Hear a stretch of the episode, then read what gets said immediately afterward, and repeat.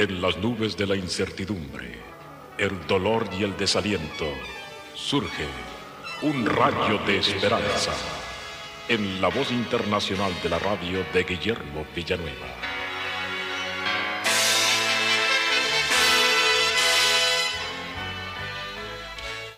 Cierto rico escéptico invitó a sus amistades con motivo de la inauguración de una nueva y hermosa casa que había construido. Todos le felicitaron por la magnificencia y la belleza de esta nueva casa.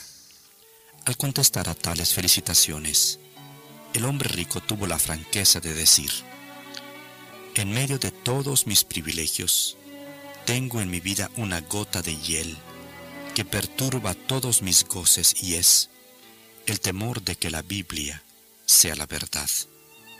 Hay momentos en que me parece que tengo la más completa seguridad de que la Biblia no es la verdad. Y me parece que no hay duda alguna de que todo terminará con la muerte. Pero en otros momentos me siento el hombre más miserable del mundo al pensar que puede haber alguna probabilidad de que yo esté equivocado y perdido, como dice la Biblia.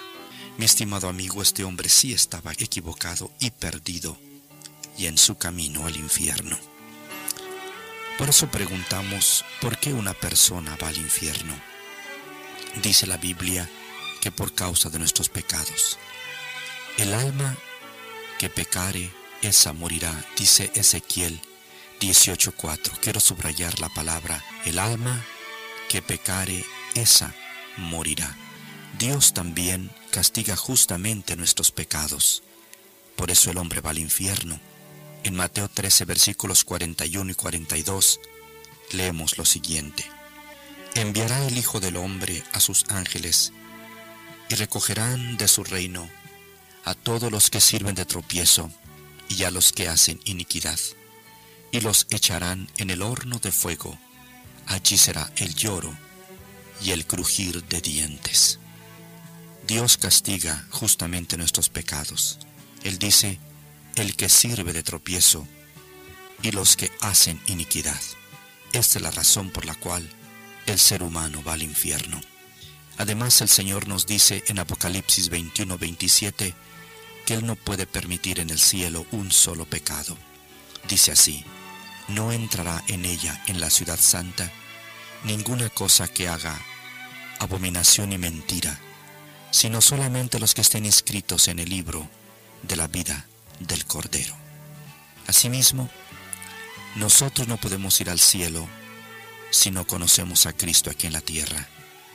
Él dice que en el día final el Señor a muchos dirá, nunca os conocí, apartaos de mí, obradores de maldad.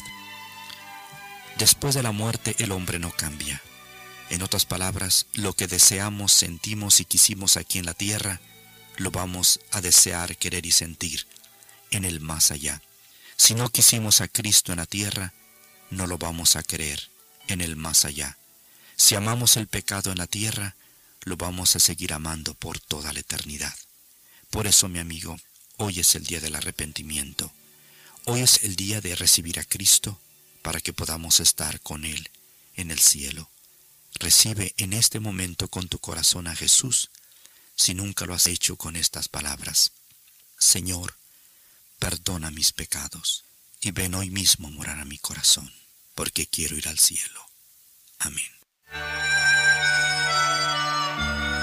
Esperamos que esta audición, un rayo de esperanza, haya penetrado en su corazón. Si en algo podemos servirle, por favor dirija su correspondencia a Guillermo Villanueva, apartado 77-335, México, Distrito Federal, 11200. Le invitamos para que nos sintonice a esta misma hora y por esta misma estación. Muchas gracias por la amabilidad de su atención.